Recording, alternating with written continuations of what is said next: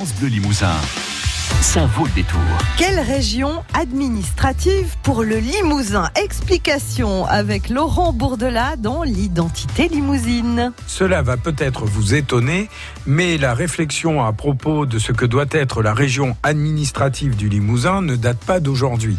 Ainsi, en novembre 1943, en pleine Seconde Guerre mondiale donc, Paul Brousse, dans la revue maréchaliste Notre Province, envisageait une nouvelle région autour de Limoges, de la Haute-Vienne et de la Creuse, avec les arrondissements de Brive et de Bergerac, les départements de la Vienne et des Deux-Sèvres, et s'interrogeait même sur le nom à donner à cette entité, Haute-Aquitaine ou Région du Centre-Ouest.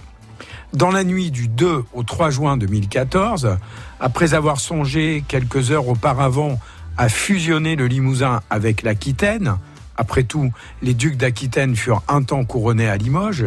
Le président de la République, François Hollande, originaire de Rouen, en qui certains voyaient un Corésien, puisqu'il avait été maire de Tulle, député de la première circonscription de Corrèze, puis président du Conseil général de la Corrèze, avait décidé donc d'un trait de plume jacobin de rattacher notre région au Poitou-Charentes et au centre.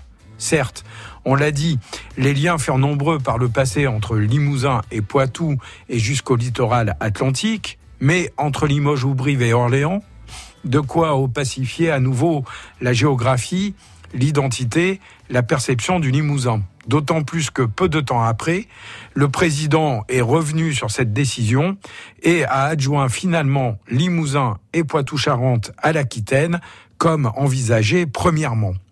En juin 2016, la nouvelle immense région, deux fois la Belgique, fut finalement baptisée Nouvelle-Aquitaine.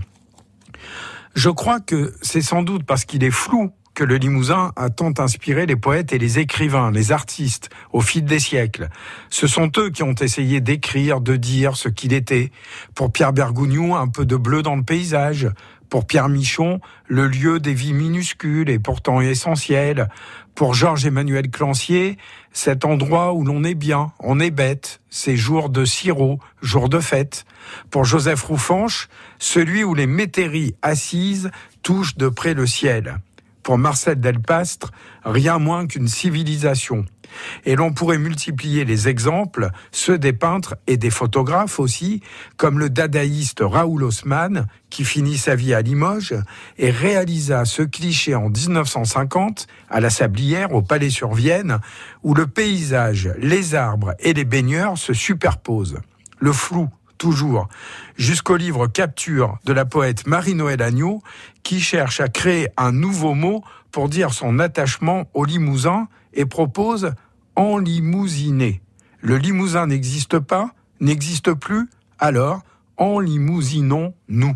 Enlimousiner, c'est noté. L'identité limousine par Laurent Bordelat est à retrouver sur francebleu.fr. France Bleu Limousin.